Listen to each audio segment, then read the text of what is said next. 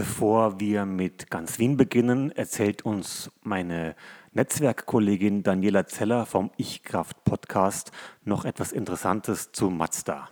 1969, das war ein Jahr, in dem sich ja vieles in der Welt verändert hat. Neil Armstrong betrat zum Beispiel als erster Mensch den Mond. In Woodstock feierten die Hippies ihr Bild einer anderen Gesellschaft und in Österreich verkaufte Mazda als erste japanische Automarke im Land seine ersten Fahrzeuge. 1969 ist also jedenfalls auch ein historisches Datum am heimischen Automobilmarkt. 2019 feierte Mazda sein 50 Jahre Jubiläum mit dieser Bilanz. 1969 hat man in Österreich 181 Autos verkauft. Im Rekordjahr 1982 dann schon 28.000. Insgesamt waren es seit dem Jahr 1969 680.000 Stück. Immerhin 250.000 davon fahren heute noch. 1986 brachte man dann die ersten Autos mit serienmäßigem Katalysator in Österreich in den Verkauf und im heurigen Jubiläumsjahr wird der erste Serienmotor mit Benzin-Selbstzündung erhältlich sein. Mehr Infos zur neuen Modellgeneration rund um den Mazda 3 gibt's in den Show Notes.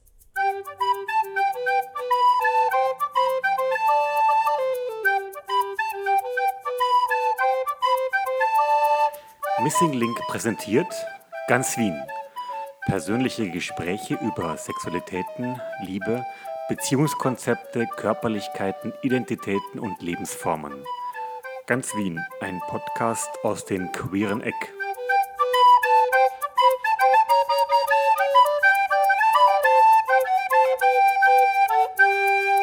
Ganz Wien spricht über Mode. Mein Name ist Christopher Wurmdobler und in dieser Episode von Ganz Wien treffe ich Peter. Peter ist 54, lebt in Wien, betreibt ein Modelabel und ein Modegeschäft, in dem es nicht nur um Kleidung geht, sondern auch um queere Kunst. 50 Jahre Stonewall und Europride in Wien hat Peter zum Anlass genommen, eine Edition mit Artists-Shirts herauszubringen. Im Podcast geht es heute um Mode und Politik. Mir gegenüber sitzt Peter. Wir sitzen in seinem Geschäft. Hinten ist sein Atelier.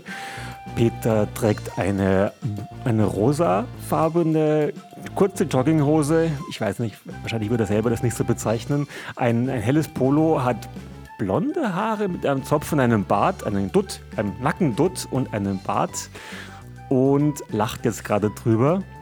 Ähm, ich kenne den Peter schon sehr, sehr lange. Ich habe mal vor Jahren eine Geschichte über ihn gemacht. Da war er noch auf der Angewandten in der Modeklasse und war aber sehr, sehr aufstrebend. Und ich habe da immer damals gefragt, ähm, die Assistenten, sagt mir neue Leute, über die ich Mode machen wollte, weil es immer geheißen hat, in meiner Zeitung wird zu wenig Mode abgebildet.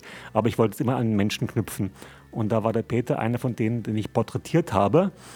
Und was ich jetzt in Erinnerung habe von diesem Gespräch ist, er hat von irgendeinem Projekt erzählt, äh, bei dem es um Badehosen ging, Männerbadehosen, die, wenn sie nass werden, transparent sind. Das fand ich, fand ich damals sehr erstaunlich und auch sehr, sehr, sehr, sehr cool eigentlich. Also kam, kam nicht in Frage für mich selber, aber ich fand es als Projekt äh, sehr interessant und, und künstlerisch, äh, körperlich und so weiter spannend. Wer ist Peter? Peter. Wer ist Peter? Peter ist ähm, ein Typ, der in Wien lebt, gerne in Wien lebt und äh, einen Modeladen betreibt. Ähm, durch viele Zu Zufälle äh, dazu gelangt ist, äh, diesen Laden zu betreiben. Ähm, Mode studiert hat, sich mit der Anfertigung von Kleidern schon sehr, sehr viele Jahrzehnte auseinandersetzt, äh, in vielen Bereichen gearbeitet hat, äh, auf der Welt ein bisschen rumgekommen ist und äh, sich trotz alledem dafür entschieden hat, in Wien zu leben. Ähm, der Laden, den er betreibt, ähm, ist gefüllt mit ähm, mit Mode aus, äh, aus der Gegend, also, also von Menschen, die hier leben äh, und hier Mode machen, diese auch äh, durchaus äh, ganz ernsthaft international äh, vertreiben, verkaufen, ähm, bewerben und auch im internationalen Diskurs stehen. Ähm, und trotz alledem schätzt Peter die Nähe zu seinem Umfeld und äh, sieht dieses als ein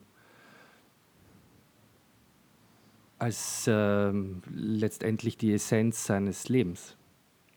Also hier arbeiten und, und, und schaffen und, und sein. Ja. Mit Leuten, die hier mit, sind. Mit diesen Menschen, die hier äh, um mich herum sind und äh, dieses Leben mit mir teilen möchten. Wie würdest du dich selbst ein, ein, einordnen in diesen Kanon, den wir immer haben mit schwul, straight, queer?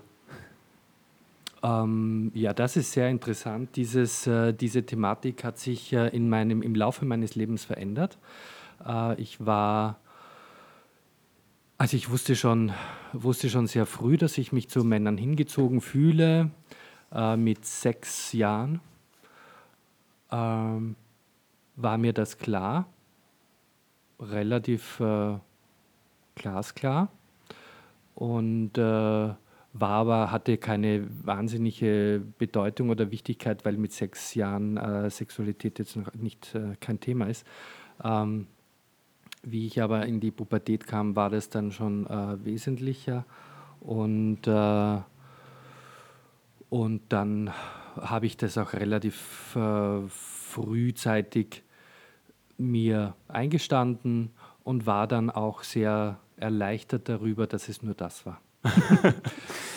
ähm, ich ähm, ich, dann, ich bin dann in den 90er Jahren aufgewachsen, groß geworden als schwuler Mann und habe hier natürlich ganz klare Identifikations-Role äh, Models gesucht und auch gefunden. Und diese waren äh, sehr, sehr eindeutig, sehr klar. Es war eine Ordnung zwischen hetero und äh, und schwul und lesbisch und äh, viel mehr Schattierungen gibt es dann nicht oder gab es dann nicht. Äh, heutzutage sehe ich das äh, sehr viel anders, auch wenn sich an meiner an, an, meinem, ähm, an meinen Präferenzen, an meinen äh, äh, sexuellen ähm, äh, auch Lüsten äh, nicht viel verändert hat. Trotz alledem äh, sehe ich diese, diese äh, Entscheidung als einen Fluss, als eine Bewegung im Leben, der man sich äh, durchaus hingeben darf. Das heißt aber jetzt, ähm, jetzt ist alles fließender, wenn du, wie du das beschrieben hast. Also verglichen 90er Jahre, das war, es gab schwul, lesbisch, äh, straight und du warst schwul oder bist schwul. Und jetzt ist es eine Sache des Begehrens schon noch. Also Begehren ist schwul. Aber das Umfeld, in dem du dich bewegst, ist es dann ein, ein, ein queeres oder bist du dann ein ja. queerer Mensch dadurch geworden, dass alles irgendwie ein, schwieriger oder einfacher geworden ist in den letzten, letzten 10, was weiß ich, 15 Jahren? Also, dass es einfacher geworden ist, glaube ich nicht. Hm. Ähm, ich, äh, ich denke, dass es äh, womöglich für, für natürlich viele Menschen einfacher geworden ist, das zu leben, was sie sind. Und vor allem für junge Menschen beobachte ich durchaus, dass es ihnen wesentlich leichter fällt, ähm, hier vorerst mal überhaupt kein Bekenntnis äh, in irgendeiner Art und Weise abgeben zu müssen, weil das auch überhaupt nicht nötig ist und weil man sich auch ausprobieren kann und so sehe ich zum Beispiel sehr viele Menschen, äh, die, das, die, die das können. Ich muss natürlich schon auch zu bedenken geben, dass ich mich in einem sehr äh, in, in einer sehr kleinen Blase hier in Wien bewege. Ähm, und man nicht vergessen darf, dass es auch ganz andere Blasen gibt, wo es nicht ganz so leicht fällt. Und ich denke, dass wir, wenn wir darüber sprechen, ähm, noch immer kämpfen zu müssen, in erster Linie immer an die Schwächsten denken müssen in äh, unserer Gesellschaft, weil für die sind wir da. Die Starken, die haben keine Bedeutung, die, die Schwachen sind es, denen wir die Bedeutung zu, also beimessen müssen.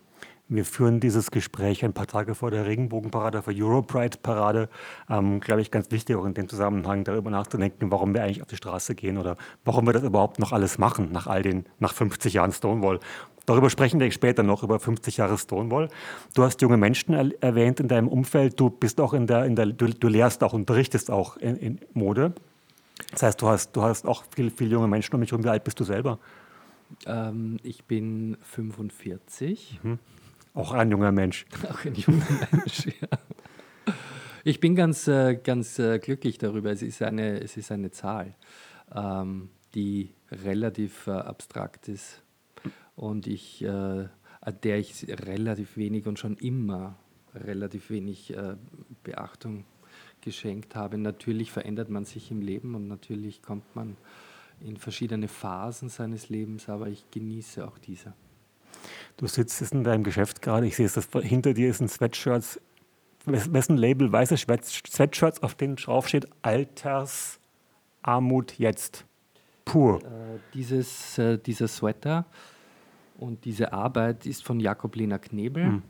Jakob Lena Knebel hat diese, diese zwei äh, Jogginganzüge, würde ich mal sagen, äh, gemacht als Arbeit für ein Bild, das veröffentlicht wurde in einer österreichischen äh, U-Bahn-Zeitschrift, äh, die for free, also die ähm, eben entgeltlos mhm. aufliegt, eine sehr große Breite hat und sehr viele Menschen erreicht.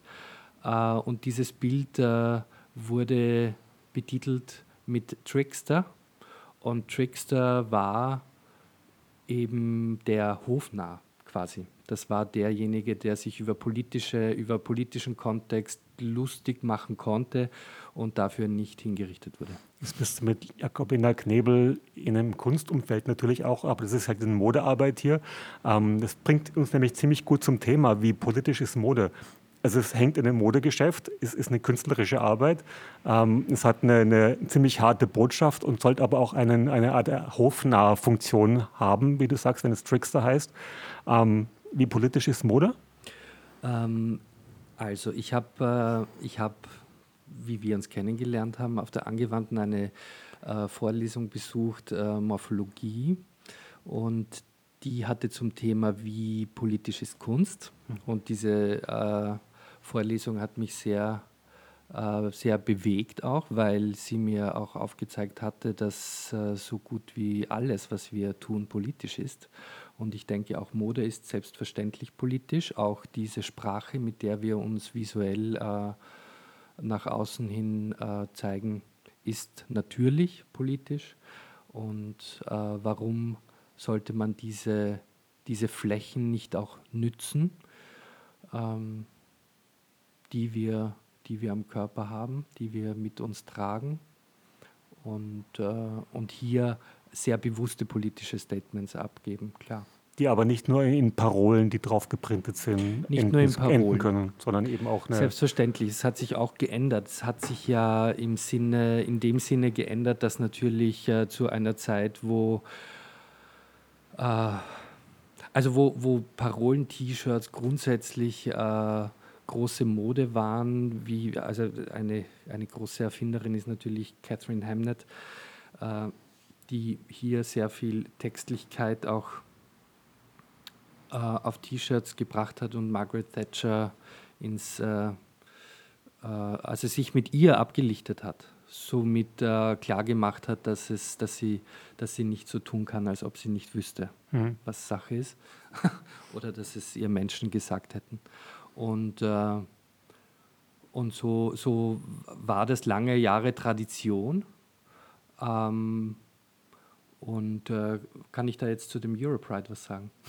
du kannst, du kannst ich, ich, wollte vorher darauf hinaus, dass eben das, diese politische in der Mode, ähm, wie ich es verstehe, auch eine Entscheidung ist, wie du vorhin gestellt hast, mit Leuten zusammenzuarbeiten, die hier sind, mit Produktionen, die halt äh, nicht auf Aus Ausbeutung von den Produktions Produzierenden fußen und solche Dinge. Also, oder auch der Auswahl der Stoffe, dass du halt, was ich als einen Bio-Baumwollstoff nimmst für was. Oder ja, ist also, das einfach zu einfach gedacht von mir, der ich nicht in der Branche bin? Also äh, von, von, der, von der Qualität her, die ich hier jetzt im Shop auch, äh, ähm, wo ich darauf Wert lege, ist, dass wir eine, eine, eine äh, wie sagt man das, eine Produktionskette von, von relativ Anfang bis äh, Ende äh, kontrollieren können. Wir wissen ganz genau, wo ähm, wir wissen relativ genau, wo die Stoffe herkommen. Wir können relativ gewiss sagen, äh, unter welchen Umständen diese Stoffe äh, geerntet werden oder diese Materialien für diese Stoffe geerntet werden. Ähm, und wir können mit äh, großer Gewissheit und äh, ganz sicher sogar äh, sagen, dass die Teile, die bei uns im Shop gemacht werden, unter europäischen Standards passiert. Mhm. Wir produzieren äh, relativ äh, lokal, also ist, äh, wir produzieren im Umfeld von Wien rund so eine Stunde, kann ich also mit dem Auto erreichbar. Äh, das ist in der Slowakei und Ungarn.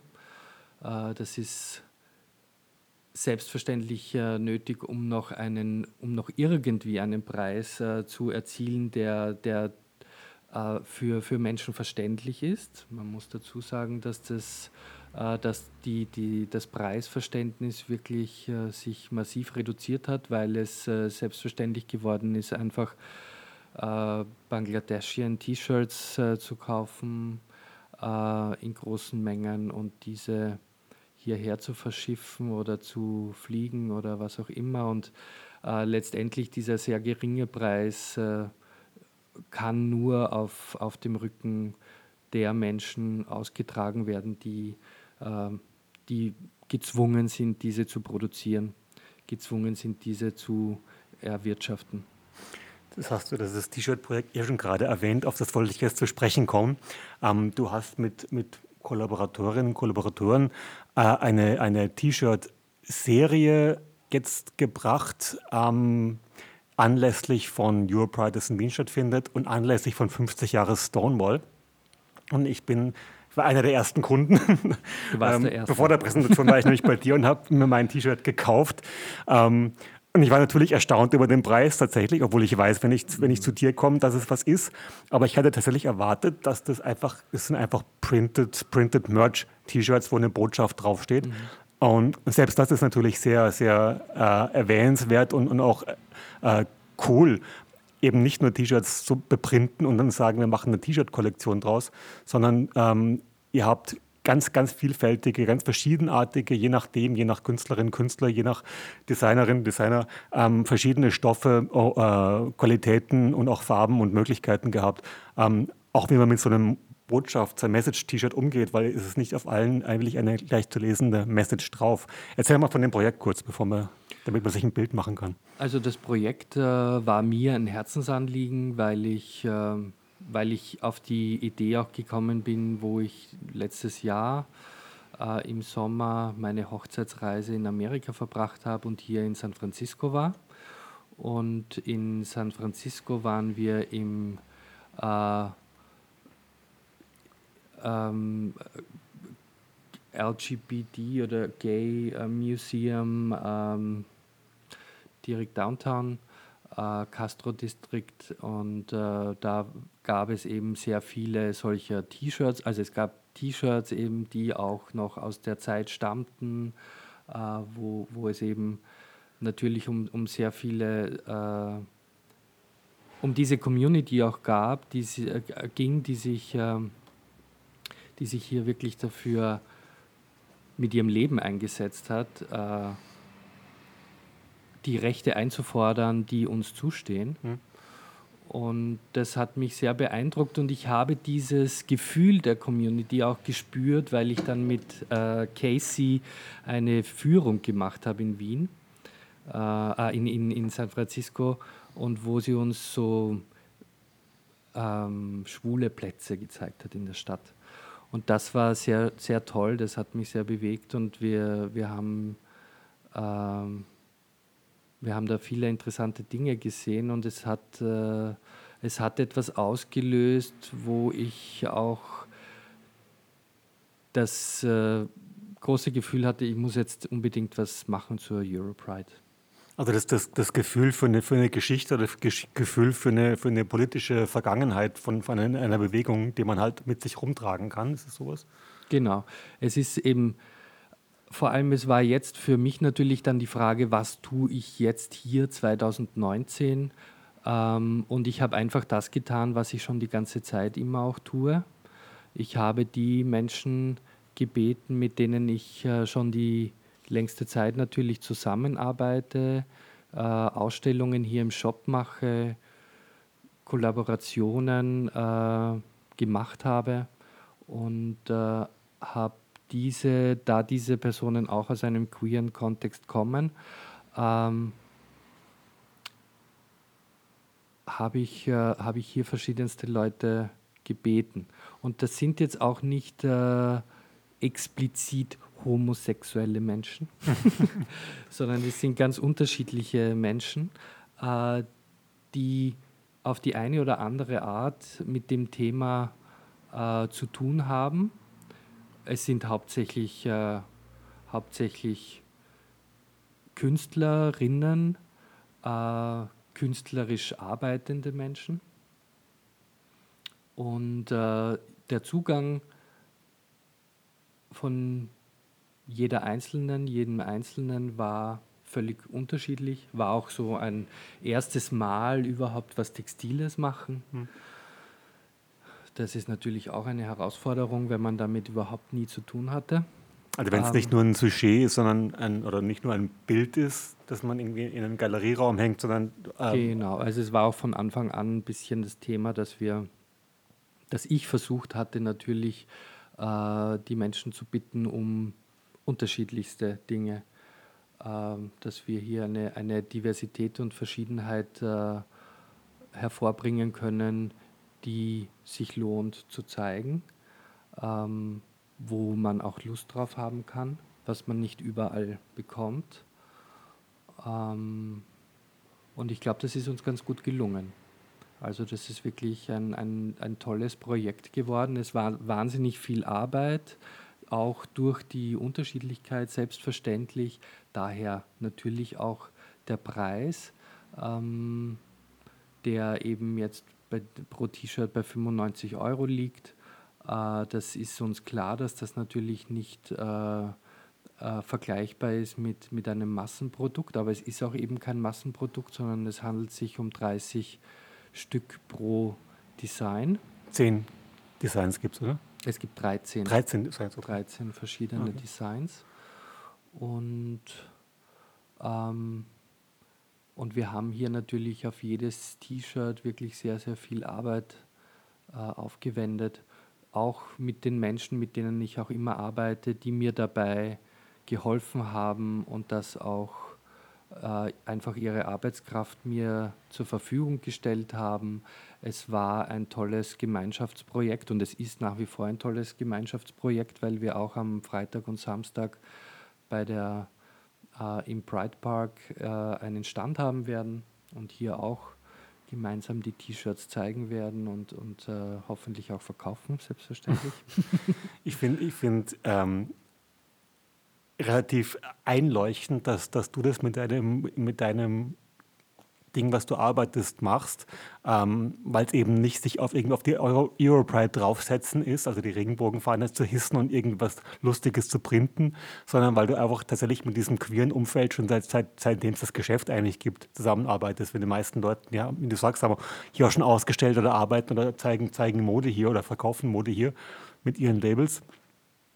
Ähm, Deswegen, deswegen finde ich es umso, umso schöner als Projekt, dass es eben kein, kein, kein Hurra, wir haben jetzt Europride, wir machen auch irgendwas dazu, sondern es ist einfach eine logische, eine logische Konsequenz aus dem, wie du, wie du gearbeitet hast oder wie ihr arbeitet hier seit, seit ich erinnere mich an die, an die Fassadengestaltung draußen, ähm, die von zwei schwulen Künstlern. Andreas Pasqualini und Giotto Bano. Genau, also die, ich glaube, die erste, erste Fassadengestaltung war einfach im öffentlichen Raum waren das Bären? Waren das Bärenmännchen? Oder ja, so? das waren, das waren irgendwas. Äh, Graffiti und äh, Bären. Genau, ja. Graffiti und Bären. Also auch, auch eine, eine, Position nach außen zu zeigen, dass es eben nicht nur, ein, nicht nur eine, eine, eine, eine Modeboutique ist, sondern dass da mehr ist, wo man künstlerisch arbeitet, wo man auch äh, offensichtlich wird und, und, im öffentlichen Raum sich auch zeigt nach außen.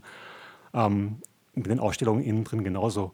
Also das ist einfach eine, eine, ziemliche Konsequenz aus dem und das ist, glaube ich, da, einer der wenigen Pride Park Beiträge, die, glaube ich, Sinn und, und, und, und auch äh, Sinn, Sinn ergeben in dem Film für mich.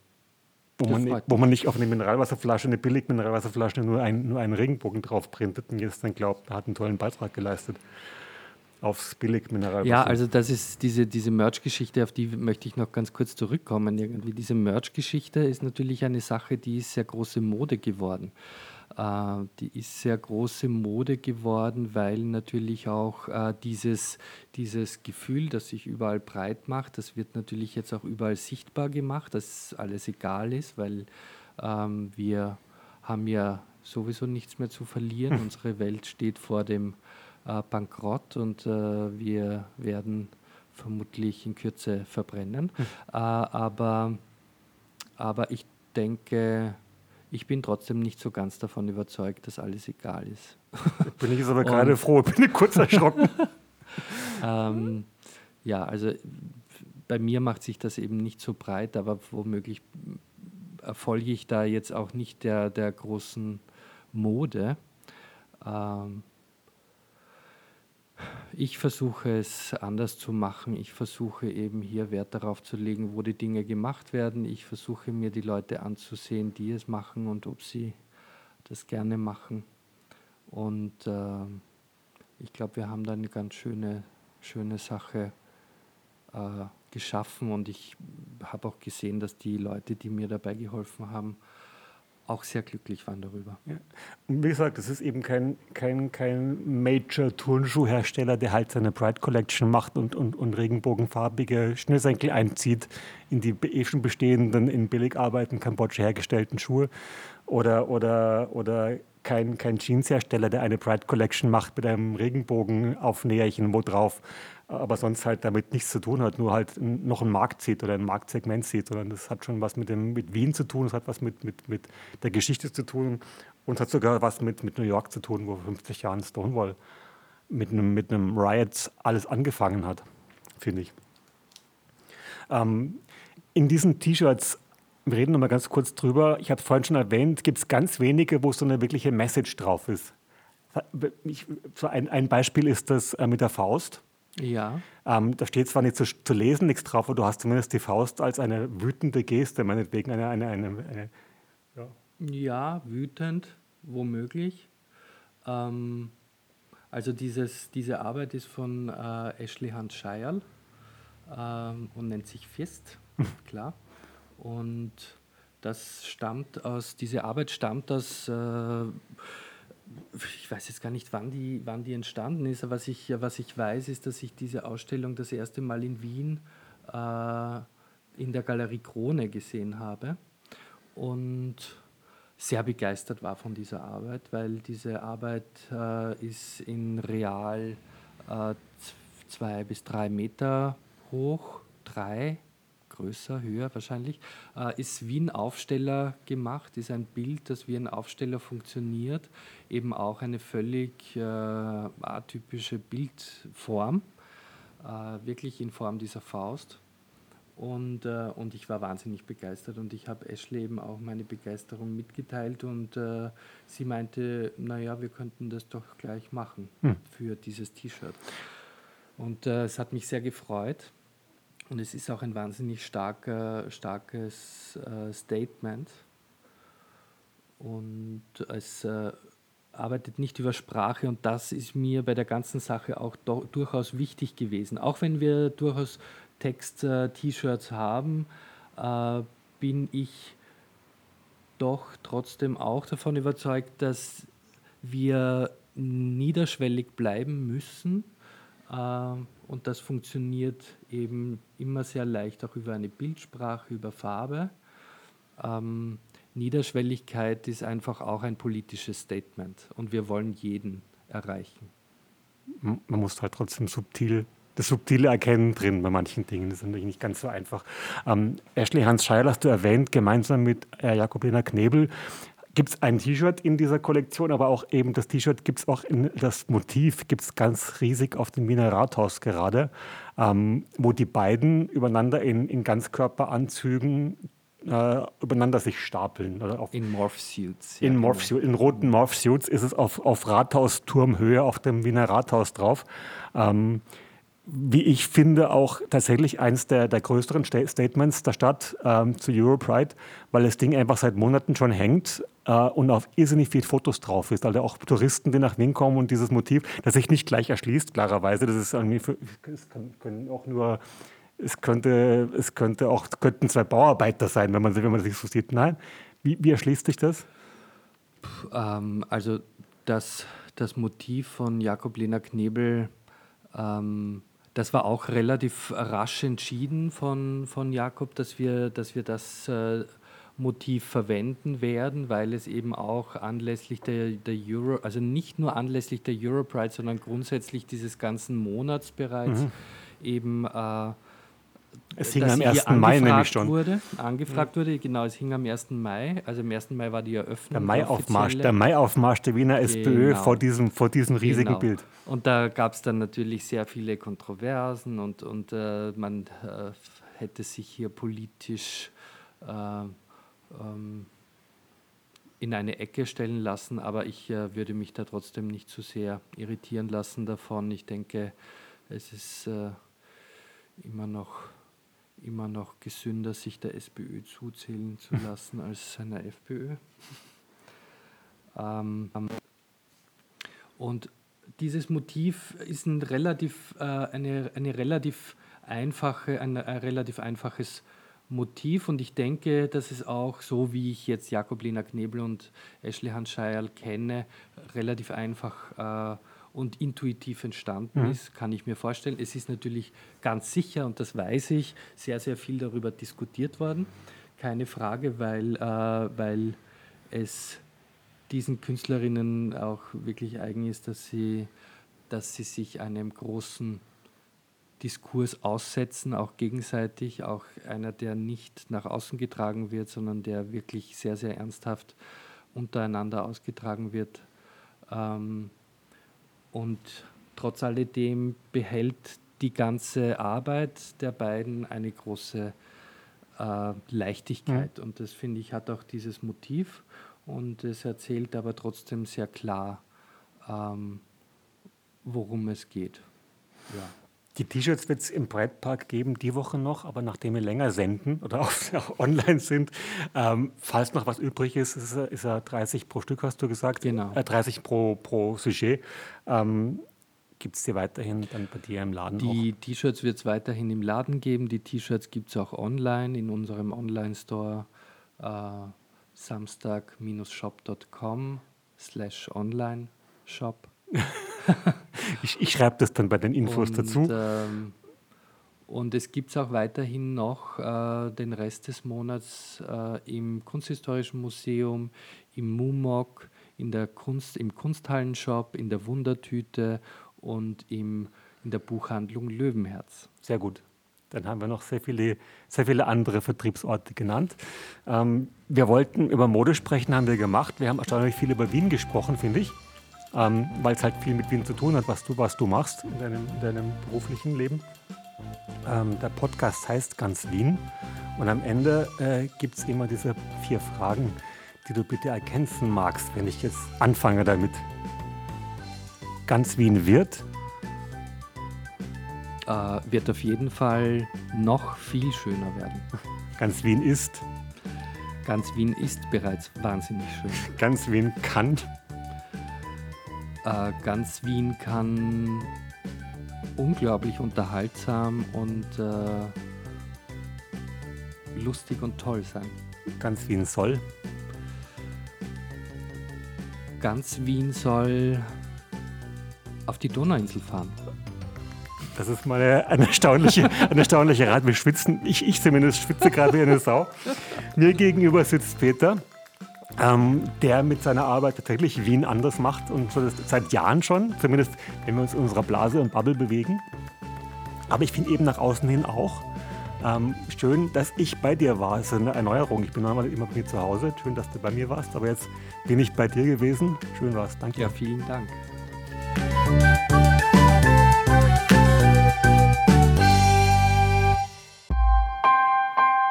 Missing Link